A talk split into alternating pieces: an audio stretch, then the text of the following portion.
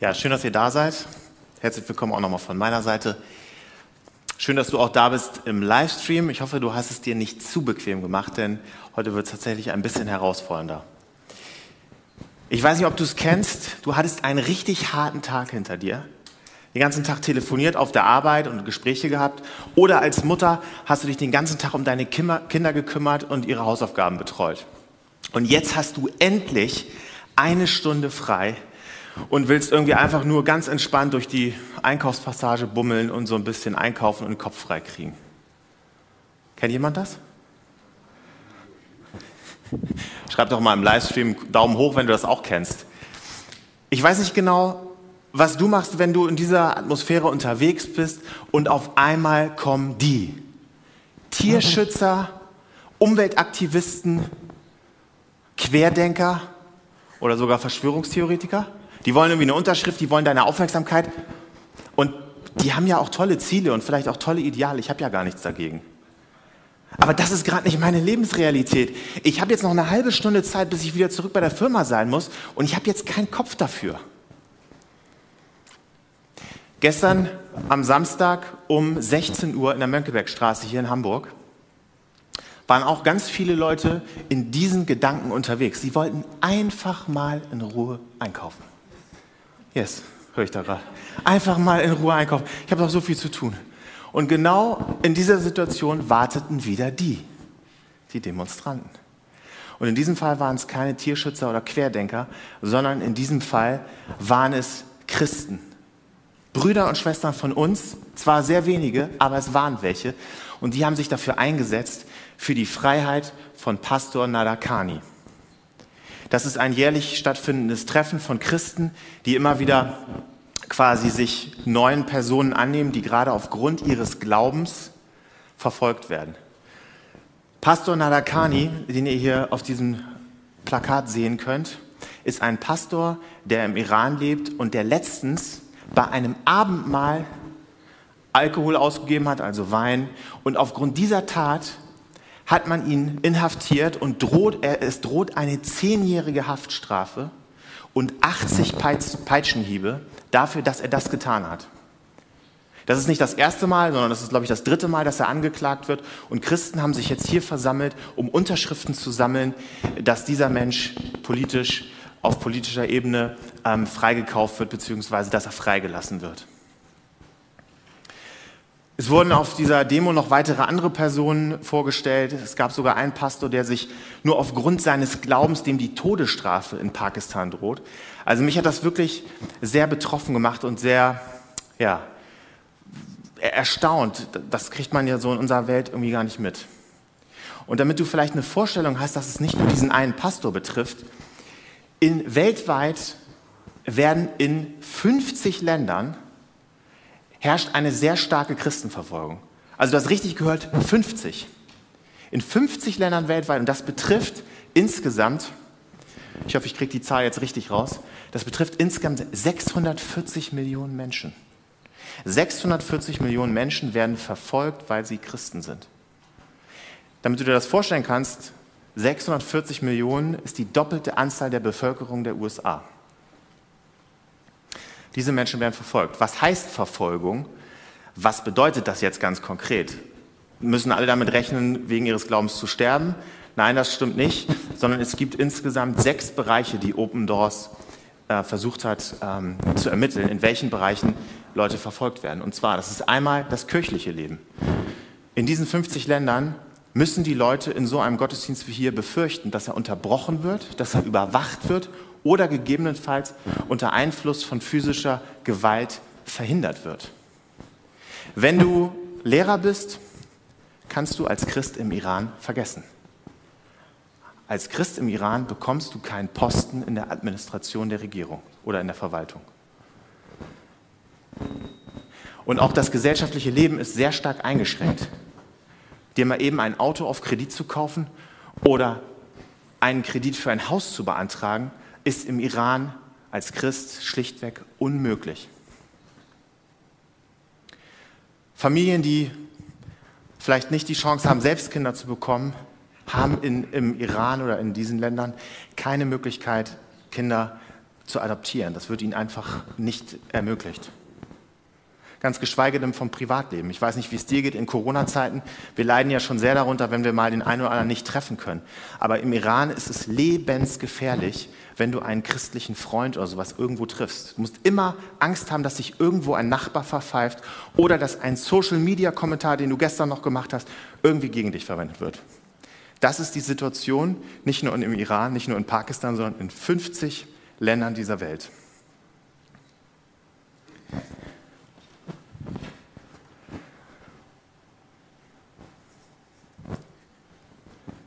Und ich verstehe, dass das nicht deine, nicht unsere Lebenswirklichkeit ist. Und vielleicht hast du die Möglichkeit gehabt, mit dem einen oder anderen mal in dieser Gemeinde auch zu sprechen, der aus so einem Land kommt. In unseren Glaubenskursen lernt man viele Menschen auch aus dem Iran kennen. Und das macht einen wirklich betroffen. Gestern habe ich das erlebt, heute stehe ich hier und berichte darüber und morgen gehe ich aber wieder in meine ganz normale Arbeit. Da habe ich damit gar nichts mehr zu tun. Und ich vermute mal, dass die meisten, die von uns hier sitzen, genauso davon betroffen sind. Ich möchte aber dieses Thema Christenverfolgung heute einmal nutzen, um über das Thema die Kosten des Glaubens zu sprechen. Genau. Und ich habe ganz bewusst die Kosten des Glaubens nur im Untertitel erwähnt und nicht im Haupttitel. Im Haupttitel habe ich das Wort verwendet, den Titel verwendet, How Deep is Your Love? Benannt nach einem sehr bekannten Lied. Vielleicht für dich übersetzt, wie tief ist eigentlich deine Liebe? Warum die Kosten des Glaubens nicht unser Hauptthema sind, sondern nur der Untertitel sind, erfährst du später. Aber erlaube doch heute mal diesem Thema, erlaube doch mal Gott heute, bei diesem Thema zu dir zu sprechen. Ich weiß, du hast vielleicht auch deine eigenen Probleme, deine eigenen Sorgen.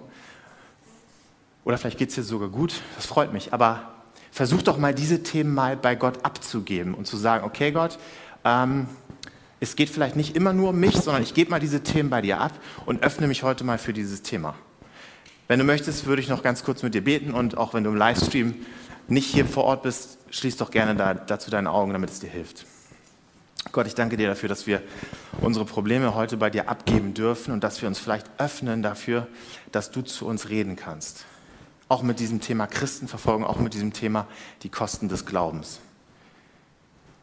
Berühren wirklich unsere Herzen, ähm, das können wir hier nicht produzieren, das können wir nicht machen, sondern berühre unsere Herzen wirklich, dass wir nicht nur irgendwie eine tolle Predigt jetzt hören, sondern dass wir irgendwie etwas mitnehmen, was unser Leben nachhaltig verändert. Etwas, was unseren Glauben bestärkt, was unseren Glauben äh, verstärkt und erweitert. Ich bitte dich dafür, dass du wirklich zu uns redest. Amen. Vielen Dank, dass du dich darauf einlässt. Wer von euch kennt Escape Rooms? Yes, das sind schon ein paar mehr, super. Ja, ein Escape Room sehen wir hier auch im Bild, kann zum Beispiel wie ein Gefängnis sein. Das ist eine Firma, die stellt so einen Raum zur Verfügung. Du kannst das buchen, ist gar nicht so ganz günstig. Und du wirst als Team, als Einzelperson oder auch vielleicht mit deiner Firma, mit einem kleinen Team, wirst du in diesen Raum eingeschlossen. Und das ist natürlich nur ein Spiel. Und du musst jetzt versuchen, in dieser einen Stunde, in der der Countdown runterläuft, musst du versuchen, irgendwelche Rätsel zu lösen, um aus diesem Raum rauszukommen. Die Firma, die das veranstaltet, versucht jetzt durch sphärische Klänge oder irgendwelche Kommentare mit tiefen Stimmen, versucht sie dir irgendwie Angst zu machen, dass du wirklich das Gefühl hast, wenn du es in dieser einen Stunde nicht schaffst, dann kommst du da nicht lebend raus. Das ist nur ein Spiel. Und man könnte meinen, dass der Pastor, dessen Story ich euch gleich erzähle, dass der auch so ein Experiment im Kopf gehabt hatte. Er hatte nämlich die Situation, dass er sehr froh über sehr viele Gemeindebesucher war, aber so ein bisschen das Gefühl hatte, dass überwiegend viele Leute einfach nur in die Gemeinde kamen, um sich ein bisschen zu berieseln zu lassen, gar kein wirklich persönliches Interesse an diesem Glauben hatten. Deswegen hat er sich folgendes Experiment überlegt. Ein normaler Sonntagmorgen, wie immer, Schlangen stehen vor der Kirche, die bekannten Probleme. Einige diskutieren noch mit den Ordnern, ob sie nicht doch reinkommen ohne Ticket. Also ich spreche jetzt nicht von der Elim. Andere haben gar keine Maske dabei, müssen sich erst eine beschaffen. Einige regen sich vielleicht auch auf. Dann haben dann doch irgendwie alle ihren Platz gefunden. Der Lobpreis läuft, fängt an, kurze Schwierigkeiten, sich auf Gott zu konzentrieren. Manche setzen sich. Und Tobi ist richtig in Fahrt mit seiner Gitarre und legt gerade richtig los. Und auf einmal geht die Musik aus. Wie als wenn jemand den Stromstecker rausgezogen hätte. Licht ist auch komplett dunkel. Die Leute sind ganz verunsichert, gucken nach vorne, gucken an die Seite und auf einmal hören sie zwei Männer den Gang entlang kommen. Der eine Mann greift sich ein Mikro und schreit in das Mikrofon rein. Ey, ihr alle, die ihr irgendwas mit Jesus zu tun habt, irgendwas mit diesem christlichen Gott, mit diesem, was ihr hier auch immer macht, auf die linke Seite. Und die anderen können nach rechts gehen, die ihr damit nichts zu tun haben wollt. Haut ab, ich will euch nicht mehr sehen. Also, die, die es wirklich ernst meinen, links, die anderen rechts. Also ich glaube, in diesem Moment, äh, keiner achtet mehr auf die Maskenpflicht. Ähm, alle sind irgendwie in diesem Raum durcheinander. Es herrscht Panik. Panik bricht aus. Die Leute wissen nicht, soll ich mich jetzt nach links stellen oder soll ich mich nach rechts stellen? Was ist denn jetzt richtig? Äh, was will denn Gott? Äh, Gott, ich habe Angst. Wo soll ich hin? Der eine Mann nimmt wieder das Mikro und, und, läuft da hektisch rum und versucht die Leute in die richtige Richtung zu, zu verweisen und, und, und bleibt bei einem kleinen Mädchen in der Ecke stehen, was auf der linken Seite an der Wand steht, ganz ruhig. Er beugt sich zu dem Mädel runter und sagt, du bist doch noch so jung. Willst du wirklich auf dieser Seite bleiben? Das Mädchen guckt zwar sehr zaghaft und ängstlich, aber entschlossen nach oben und sagt, ja, ich will hier bleiben. Irgendwie weiteres Gewusel im Raum. Plötzlich zieht der eine von den beiden die Maske runter und sagt, Ingo, hör auf. Es reicht. Die beiden visieren den Pastor, den zuständigen Pastor dieser Gemeinde an und sagen zu dem Pastor von der Ferne, so Pastor, Auftrag ist erfüllt. Du kannst weitermachen. Hier sind die, die es wirklich ernst meinen.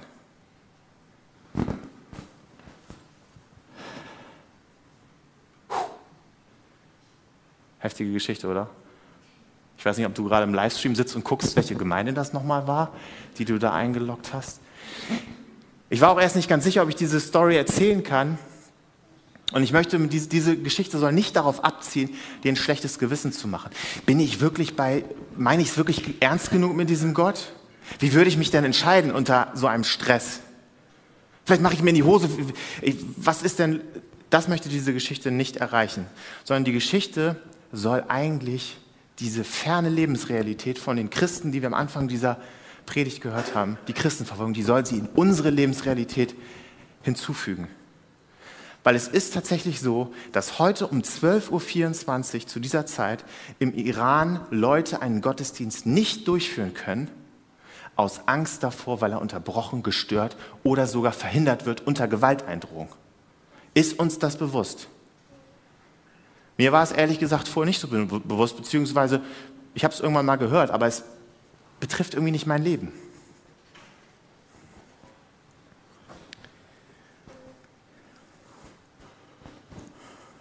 In allen Lebensbereichen ist es komischerweise normal, dass wir mit Kosten rechnen. Ja? Wenn du ein Fitnessstudio besuchst und es ist auch wohl teurer, dann bezahlst du es, weil es dir wert ist. Wenn du ein neues Auto kaufen willst und eine bestimmte Vorstellung hast, dann bist du auch bereit, ein bisschen mehr Geld auszugeben, weil es dir dieser Luxus wert ist. Ist uns in unserem Glauben auch bewusst, dass der Glaube nicht kostenlos ist, dass der Glaube auch etwas kostet? Ist uns das bewusst?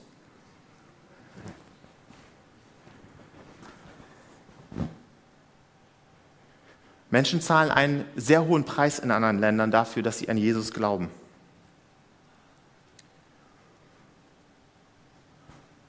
Und ist uns bewusst, dass es sehr teuer ist, dass es sehr wertvoll ist?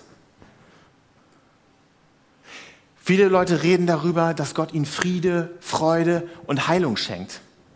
Hey, und das ist, deswegen bin ich auch hier, weil ich diesen Gott brauche in meinem Leben. Und wenn du auch sagst, hey, ich bin doch heute hier hingekommen, weil ich genau von diesem Gott neue Kraft brauche für meinen Alltag.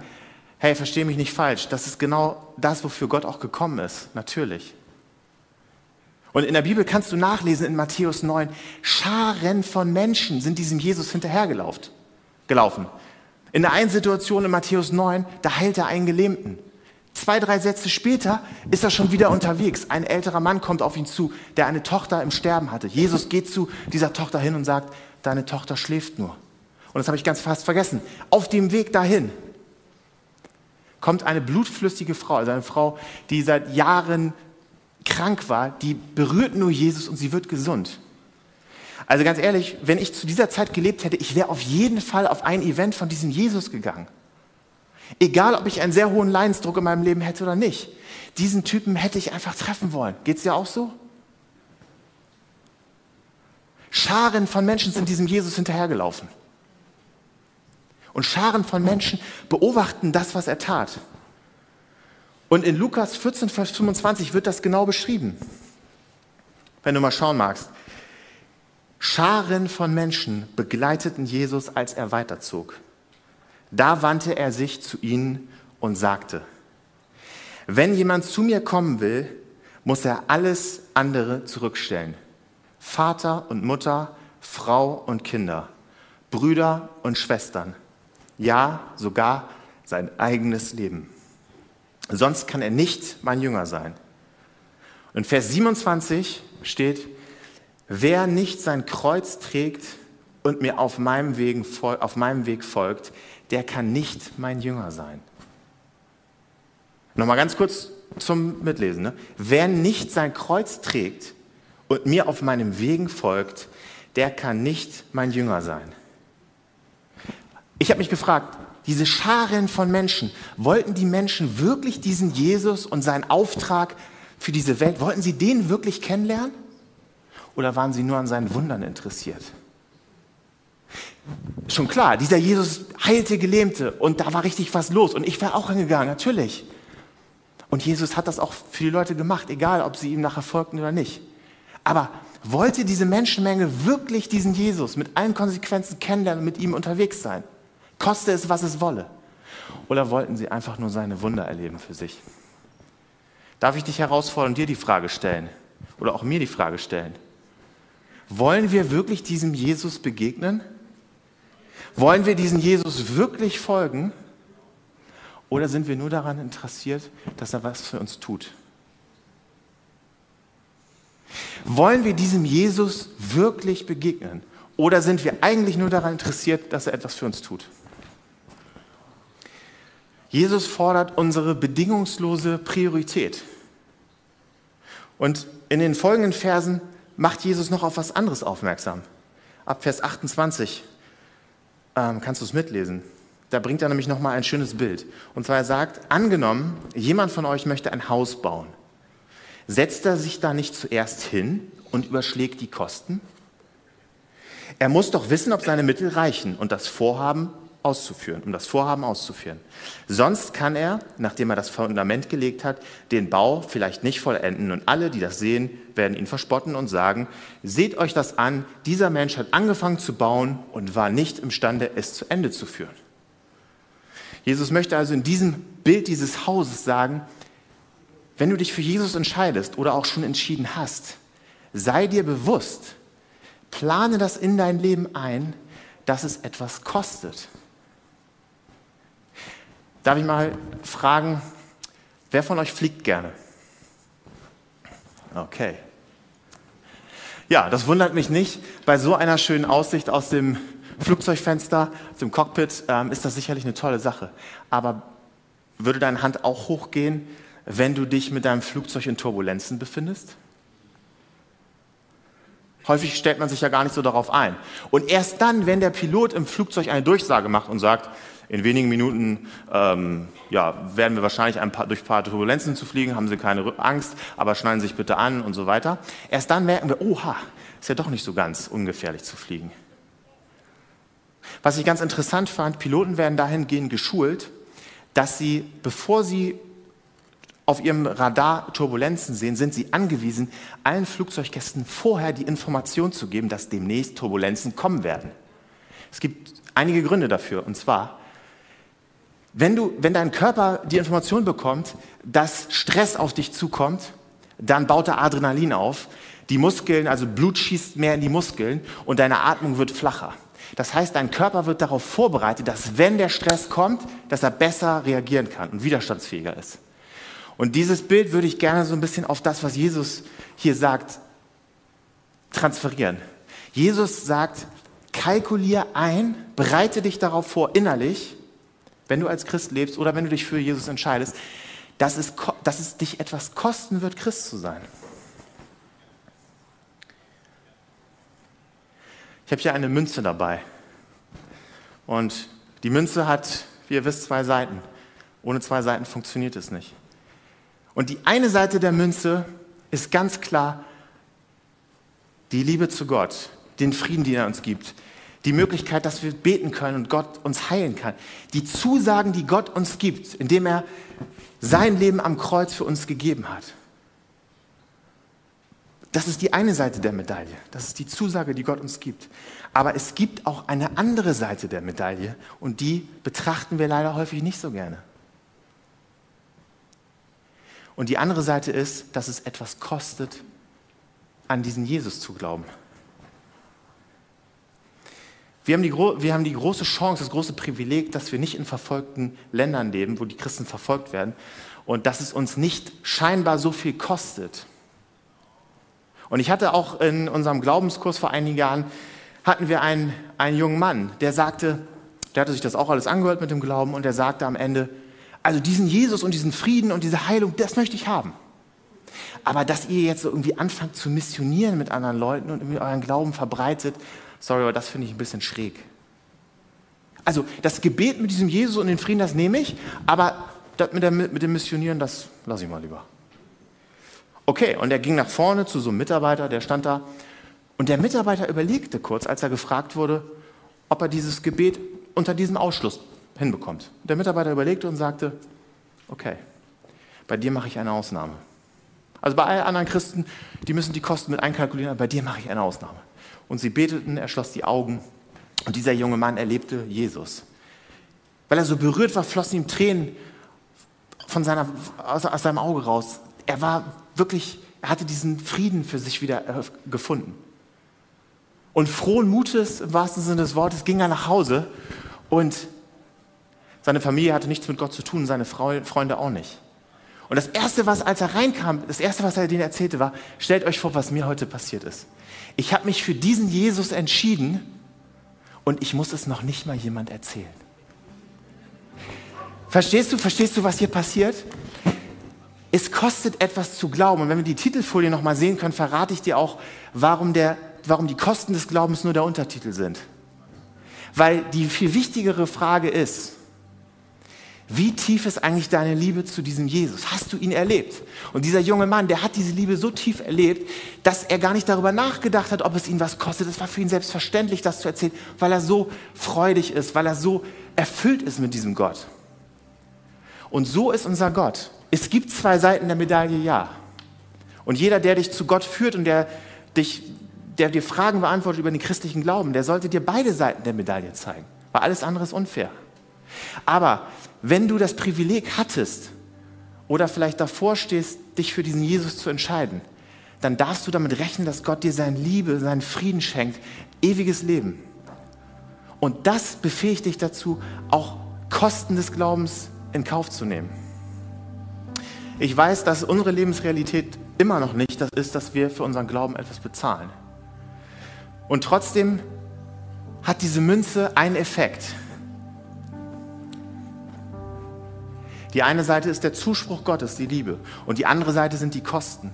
Interessant finde ich, dass in den Ländern, wo die Christenverfolgung am stärksten ist, kommen am meisten Menschen zu Jesus. Ist das nicht merkwürdig? Da, wo es am meisten kostet, Christ zu werden, kommen die meisten zu Gott. Weißt du warum? Ganz einfaches Prinzip. Wenn es etwas kostet, ist es mir auch mehr wert. Wenn ich mehr für etwas bezahlen muss, dann bin ich auch bereit, dafür etwas abzuleisten, etwas abzudrücken, Geld zu bezahlen oder in diesem Fall auch mich mal zu schämen.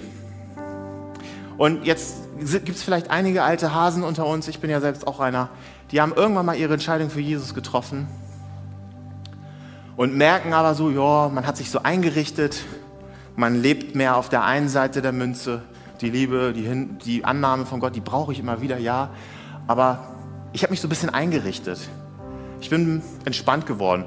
Also wenn mich jemand fragt, natürlich erzähle ich was von Gott, aber so richtig zum, zum frommen Spinner lasse ich mich auch nicht abstempeln. Also ich, als ich die Predigt geschrieben habe selber, habe ich von meiner eigenen Tür gekehrt und habe gemerkt, ich bin in sehr vielen Situationen, ich taste erstmal so vorsichtig vor, ist dieser Mensch offen für Gott? Und erst dann hole ich meine eigentliche Geschichte raus. Ich blamier mich auch nicht so gerne. Und ich verstehe dich und wir sind, glaube ich, hier in, in, in, in guter Gesellschaft, wir sind alle unter uns, wir sind alle in einem Boot. Und eine Geschichte, die möchte ich dir noch zum Abschluss erzählen, die mich sehr berührt hat. Ein guter Freund von mir, Teamleiter in einer größeren Versicherung, hatte vor, nach Kroatien Urlaub zu fahren. Alles war geplant, seine Kinder waren vorbereitet, die freuten sich schon darauf. Und sein Chef sagte ihm am einen Tag, guck mal, Kroatien ist gegebenenfalls oder ist hier auf der Risikoliste, du kannst da nicht hin, du bist ein Vorbild. Ja, dann kam er nach Hause am Abend und musste seinen Kindern erzählen, dass es nicht läuft. Und seine zwei kleinen Jungs falteten die Hände und sagten, lieber Gott, lass uns diesen Urlaub irgendwie machen können. Und tatsächlich, man glaubt es kaum, am nächsten Tag ging der Kollege nach Hause, wieder in die Firma und sah auf einmal, Mensch, Kroatien ist ja gar nicht mehr auf der Risikoliste, Wahnsinn. Vielleicht denkst du, ja, das war nur Zufall. Kann sein, weiß ich nicht. Aber weißt du, die nachfolgende Geschichte finde ich noch viel cooler. Er hatte dann in der Runde mit seinen Teamleitern oder Kollegen erzählt, Mensch, meine zwei Jungs haben dafür gebetet, deswegen darf ich nach Kroatien. Ja, die Leute haben das so ein bisschen belächelt und haben gesagt, ja. Drei Monate später wieder eine Teamrunde. Die Frau, die seit Monaten nicht, nicht in der Firma war, weil sie Krebs hatte, ist an diesem Tag da und hört von einer anderen Kollegin, dass mein Kollege zwei Jungs hat, die irgendwie scheinbar einen ganz guten Draht nach oben haben. Und die Kollegin sagt, sag mal, kannst du nicht deine Jungs fragen, ob sie auch mal für mich beten? Weißt du, was mein Kollege gemacht hat? Er hätte das nicht machen müssen. Vielleicht hat das seine, seine Position als Teamleiter vielleicht sogar kurzfristig ein bisschen lächerlich gemacht. Oh, das ist ein, ein Christ, jemand, der an irgendwas glaubt, ist ja merkwürdig. Aber mein Kollege hat sich seinen Glauben etwas kosten lassen. Und das ist auch mein Appell an dich, wenn du schon lange dabei bist und diese Liebe vielleicht nicht so emotional gerade spürst, die Gott uns schenkt, die er uns hier am Kreuz gegeben hat. In deinem Alltag kannst du entscheiden, ob du es dir etwas kosten lässt, Christ zu sein.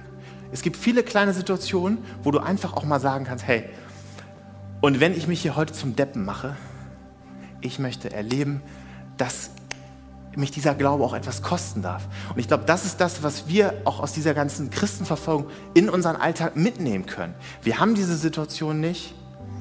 Und ich glaube, Gott lacht uns auch nicht aus, oh, stell dich mal nicht so an, wenn, wenn du dich schon schämst, über mich auf der Arbeit zu reden. Gott lacht uns nicht aus, sondern immer dann, wenn wir uns zu Gott bekennen, bekennt er uns vor seinem Vater. Das steht in der Bibel. Und ich habe für mich erlebt, wenn du dich auf solche kleinen Situationen in deinem Alltag einlässt, dass du es dir wieder etwas kosten lässt, Christ zu sein, dann wirst du merken, dass Gottes Liebe dein Herz erlebt. Und dann ist das mit der Münze, was ich dir hier gesagt habe, jetzt habe ich sie schon verloren, dann ist es mit der Münze ein Wechselspiel. Indem du dich, dir etwas kosten lässt, Christ zu sein, steigt auch deine Liebe zu Gott. Und umso stärker deine Liebe zu Gott wird, umso mehr bist du auch wieder bereit, Kosten einzugehen. Das ist ein, ein Kreislauf, der etwas verstärkt. Und ich für mich habe gemerkt, wenn dein Glaube eine App, äh, ein Handy ist, ja, ich brauche diese App. Ich, ich, ich, möchte, ich möchte, auch wenn es mich etwas kostet, ich möchte bereit sein, auch in meinem Leben Kosten einzugehen, dass ich Christ bin. Und ich möchte es aktiv machen. Und, und weil ich das erleben möchte, dass diese Liebe, die Gott für mich hat, dass sie auch für mich spürbar ist. Ich weiß nicht genau, auf welcher Seite du stehst. Vielleicht gehörst du eher zu der ersten Gruppe, wie der junge Mann, der nach vorne kam und eigentlich die Kosten gescheut hat, aber dann so überwältigt wurde von dieser tiefen Liebe. Ich möchte dich heute fragen, wie tief ist deine Liebe zu diesem Gott? Wie tief ist meine Liebe zu diesem Gott? How deep is your love? Ein ganz bekannter Song und wenn du ihn nächstes Mal hörst, denk bitte an diese Predigt. Nicht, weil ich das jetzt irgendwie hier so vorgeschlagen habe, sondern weil Gott zu uns sprechen möchte. Einige von euch sind nachdenklich und ich weiß nicht, wie es dir auf dem Livestream geht. Ich hoffe, du hast noch nicht abgeschaltet, sondern bist noch online. Wir werden gleich die Möglichkeit haben, dass diejenigen, die sagen, ich möchte diese Liebe erleben, entweder zum ersten Mal oder zum zweiten, zum dritten Mal. Ich brauche diese Liebe von Gott. Wir werden gleich die Möglichkeit haben, dass du da ins, ins Gespräch und ins Gebet kommen kannst. Und deswegen ähm, übergebe ich an Melina.